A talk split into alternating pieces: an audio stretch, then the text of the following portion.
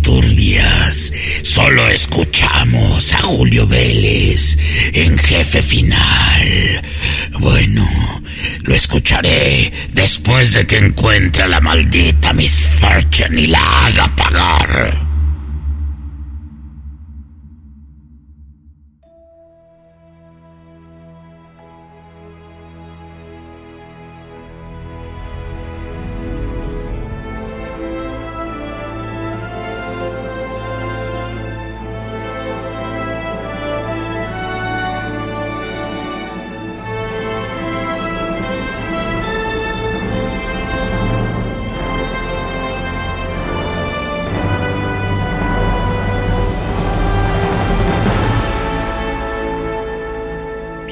Amigos, es un gusto saludarles. Yo soy Julio Vélez y este es el programa número 25 de Jefe Final en su segunda temporada que pues estamos muy contentos ya comenzando con actividades de nuevo año, nuevas sorpresas, nuevos anuncios en la industria del videojuego.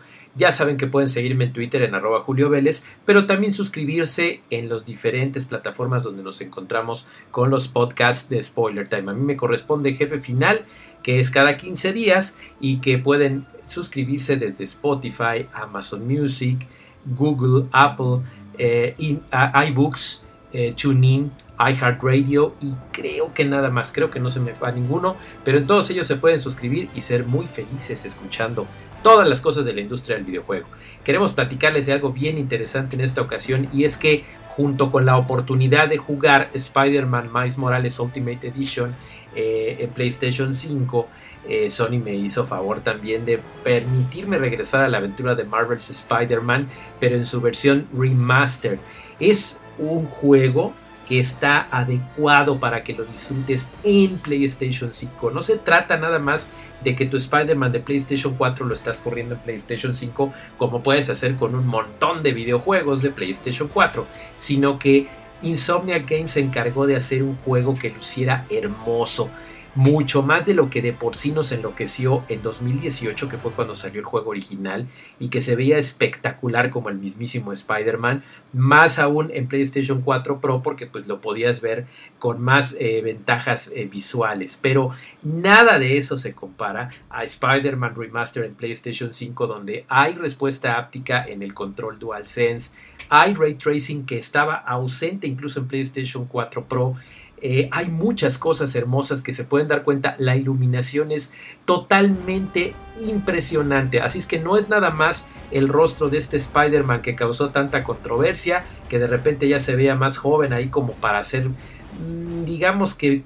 más química entre Miles Morales y Peter Parker pero se ve increíble, más allá de ese rostro es todo lo que lograron con el entorno, es como volver a vivirlo y aunque tú puedes agarrar tu juego salvado de PlayStation 4 y jugarlo en PlayStation 5 porque Sony tuvo a bien hacer una actualización con Insomnia que lo permitiera, yo les recomiendo que lo jueguen de cero. Estamos hablando de dos opciones gráficas como Miles Morales, fidelidad y rendimiento. La primera ya saben que son 30 cuadros por segundo, pero con efectos ray tracing. Y la segunda son 60 gloriosos cuadros por segundo. Es muy impresionante lo que ustedes van a ver.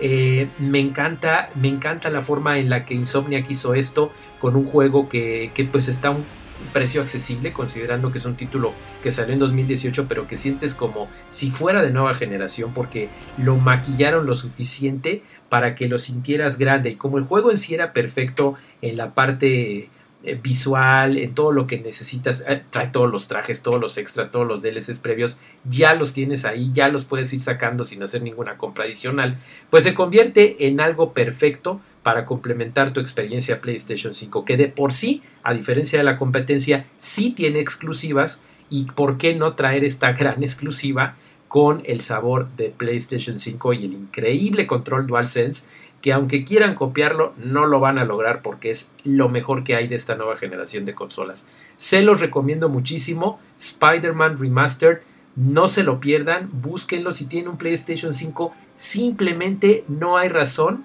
para que no lo tengan. No se lo pierdan y bueno, vámonos con lo siguiente en el programa número 25 de Jefe Final. Ay, Spider-Man, eres mi héroe.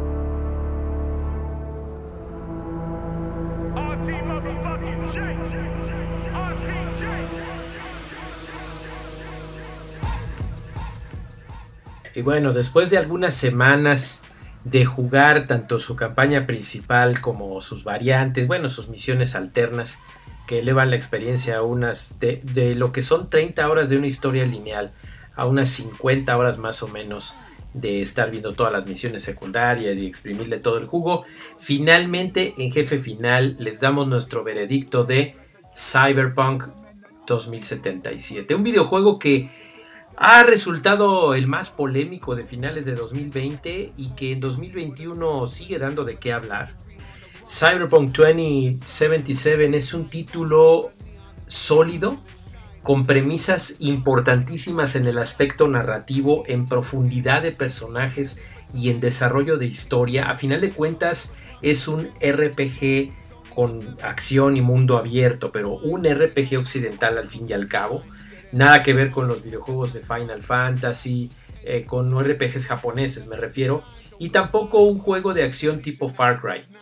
El asunto con Cyberpunk 2077 es los desarrolladores de CD Projekt Red que nos dieron tantas, tantas y tantas horas de aventuras y emociones con The Witcher, que es tan padre que incluso ya tiene en este momento eh, una serie de televisión con Henry Cavill.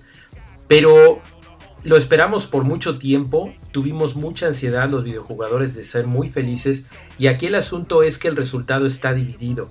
Porque aunque en PC ustedes se ponen a buscar en internet críticas y van a encontrar que es un juego mayormente con buenas críticas en su versión para PC y estamos hablando de PCs poderosas con suficiente eh, carga de nueva generación que jalen un juego decentemente. Eso ha sido desde hace décadas, desde que comenzó a utilizarse la PC. Se ve increíble, se ve a 60 cuadros por segundo, las texturas son impresionantes, no hay muchos problemas de física. Sí se nota que es un juego que le faltó por lo menos un año más de desarrollo, de pulir detalles, pero que a final de cuentas con el crunch y toda esta presión de la pandemia se tuvieron que acortar los tiempos y salió antes de lo que parece. O sea, cuando lo estás jugando te das cuenta que es un producto no terminado. En PC la experiencia es decente, pero lamentablemente en consolas no lo es. Y estamos hablando que aunque en Xbox Series X y S y particularmente PlayStation 5, que es la consola donde lo estuve jugando, no está tan mal, no crashea tanto, no se ve tan catastrófico. Dios mío, en PlayStation 4 y Xbox One, donde está el grueso de los fans de Witcher 3, el grueso de los que estaban esperando y teniendo toda su confianza en CD Projekt Red, lamentablemente el juego luce muy mal, o por lo menos en su lanzamiento así era.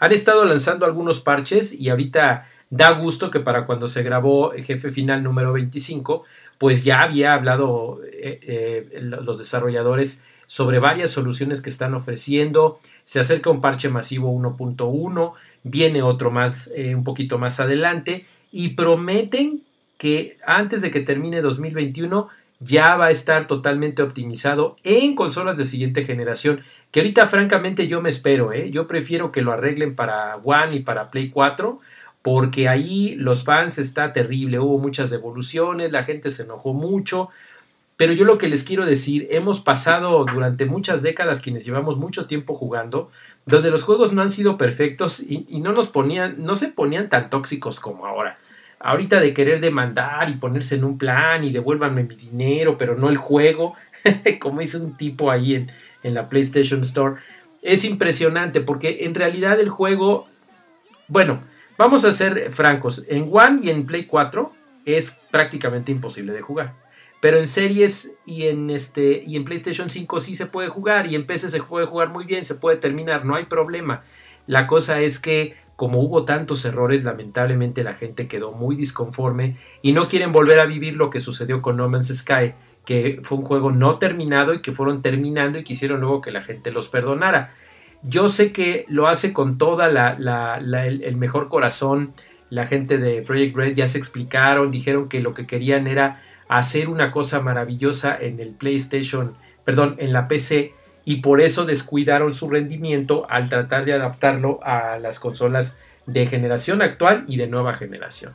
Entonces, no les salió bien, quieren eh, dejar en claro que los parches en los que están trabajando es para que realmente no haya tantos problemas, que todo va a quedar bien sin olvidar de la siguiente generación, que además va a ser una actualización gratuita Y, bueno, vamos a ver qué es lo que sucede. Yo lo que les quiero sugerir es que si lo jueguen, si tienen una PC ahora y si tienen consolas, aguanten un poquito más, aguanten a que arreglen todos los errores, sirve que baja un poquito de precio porque siempre sucede eso y van a tener oportunidad de disfrutar mucho más el juego. Pero si ustedes tienen una PC poderosa o tienen un amigo que la tenga, vale la pena la experiencia.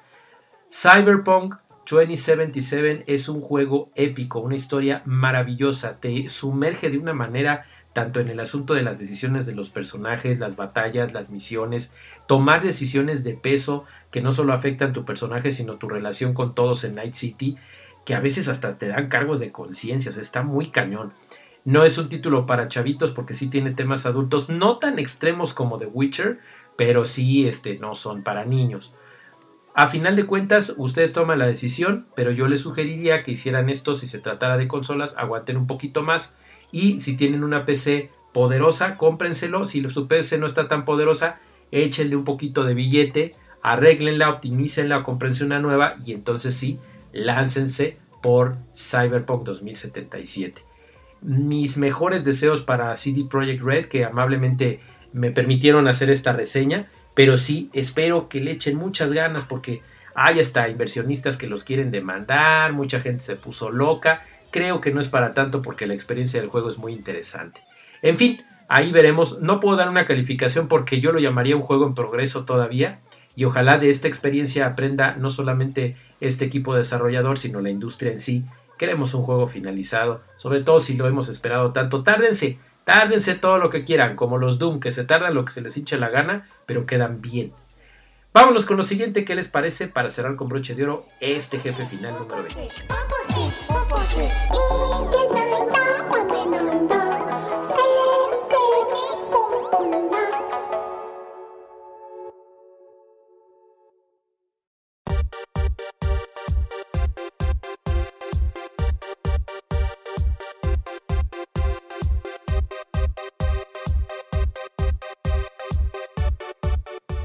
con noticias bonitas, porque fue como que el 1, 2, 3, y no sé si vengan más, por lo menos al momento en el que se grabó este jefe final 25, pues tuvimos tres enormes sorpresas. La primera vino cuando Star Wars de la nada anunció el regreso de Lucasfilm Games, esta división de videojuegos que desde los años 80 nos trajo maravillas como Whizball, Maniac Mansion, The Secret of Monkey Island, Day of the Tentacle, Zack McCracken and the Alien Mindbenders, por supuesto Indiana Jones and the Fate of Atlantis y varios videojuegos de Star Wars como el X-Wing, el TIE Fighter, bueno, bueno, todo lo que tenía que ver con Star Wars y con Indiana Jones venía con el sello de Lucasfilm Games. Después ellos con la fusión con Disney consideraron que ya no era necesario y sorpresa, otra vez apareció la división. Ese fue el primer anuncio, el cual nos hizo pensar que quizás los videojuegos de Electronic Arts de Star Wars terminarían más pronto o por lo menos antes de 2023, que se supone que es la fecha límite de este trato de 10 años.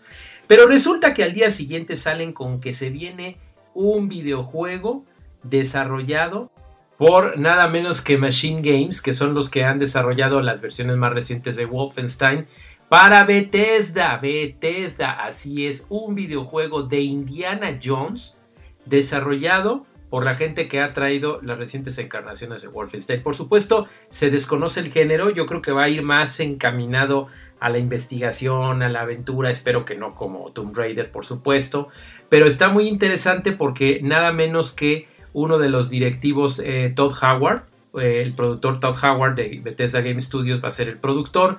Resulta que ya en un video de hace algunos meses ya había dado algunas pistas donde se veía eh, la diosa de la fertilidad y el arca del pacto de fondo en su librero. Y bueno, fue una pista ahí medio interesante que manejó.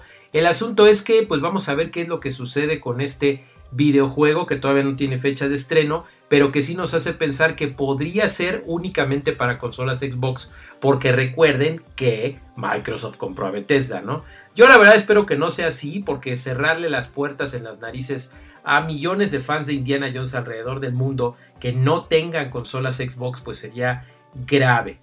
Ahora, al día siguiente hubo otro anuncio. Uno pensaba, bueno, pues, ¿qué pasó con Electronic Arts? ¿Ya los tronaron? No. En entrevista dijeron que todavía van a continuar con esta relación, pero ya no es exclusiva. porque Massive Entertainment, los creadores de Tom Clancy's The Division, así es, estamos hablando de Ubisoft, van a hacer también un videojuego, pero de mundo abierto. Imagínense, la gente que hizo The Division, The Division 2, y además con el motor Snowdrop, que es impresionante, es uno de los motores gráficos más impresionantes que existen, el que es de, Ubisoft. Y ahora vamos a tener un videojuego de Star Wars de mundo abierto. Por supuesto, tampoco hay detalles, pero están incluso haciendo contrataciones. Eh, pues para que los mejores talentos del mundo vayan a programar o ayudar a programar. Así es que si ustedes le saben y viven en algún lugar eh, del mundo, porque no están estableciendo límites, comuníquense con Massive Entertainment, ahí tenemos la, noticia en spoilertime.com, ahí está la dirección del sitio oficial y pues pueden formar parte de esta nueva historia en una galaxia muy muy lejana. Seguramente van a venir más anuncios. Yo creo que Electronic Arts no se va a quedar atrás y va a, responder con un impresionante videojuego también.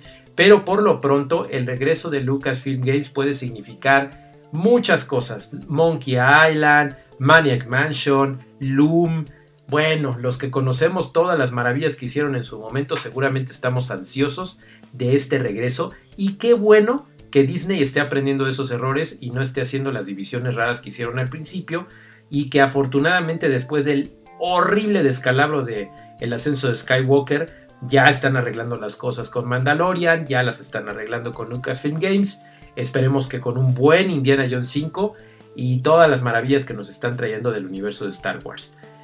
Queridos amigos, en el mundo de los videojuegos estamos muy contentos como Warsis que somos con estas noticias, con todo lo demás de lo que les hablamos y de esa manera cerramos jefe final número 25, deseándoles pues salud, por favor síganse cuidando, si la pandemia no ha terminado para cuando escuchen esto, no salgan, hay muchos videojuegos increíbles que pueden estar checando en casa verse desde televisión, ver recomendaciones en Spoiler Time, en fin. A mí me pueden seguir en Twitter, arroba Julio Vélez, y por supuesto suscribirse para escuchar Jefe Final cada 15 días desde Amazon Music, Spotify, Apple, Google, eh, iBooks, TuneIn y iHeartRadio.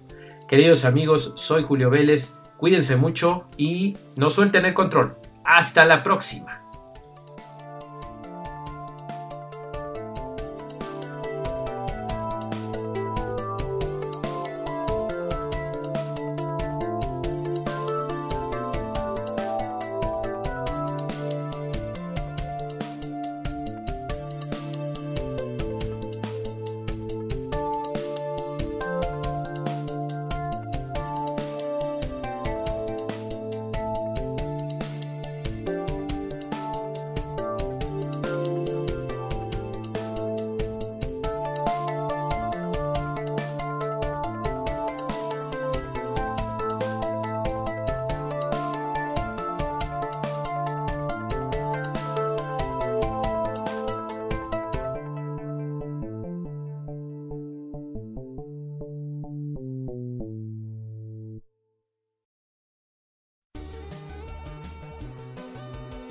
¿Qué les pareció, terrícolas? Nunca escuché en Melmac un programa sobre videojuegos tan bueno. No se pierdan a Julio Vélez en el próximo jefe final. Y recuerden, si se lo pierden, bueno, sí hay problema. Adiós.